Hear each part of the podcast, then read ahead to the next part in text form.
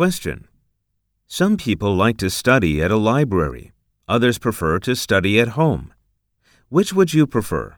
Explain why. I prefer studying at home. Because I'm a night person, home studying is convenient. I can take as much time as I want and keep working on class assignments until I finish them. In contrast, when I study at a library, I have to leave there at closing time and get home, even if I'm not done with the homework.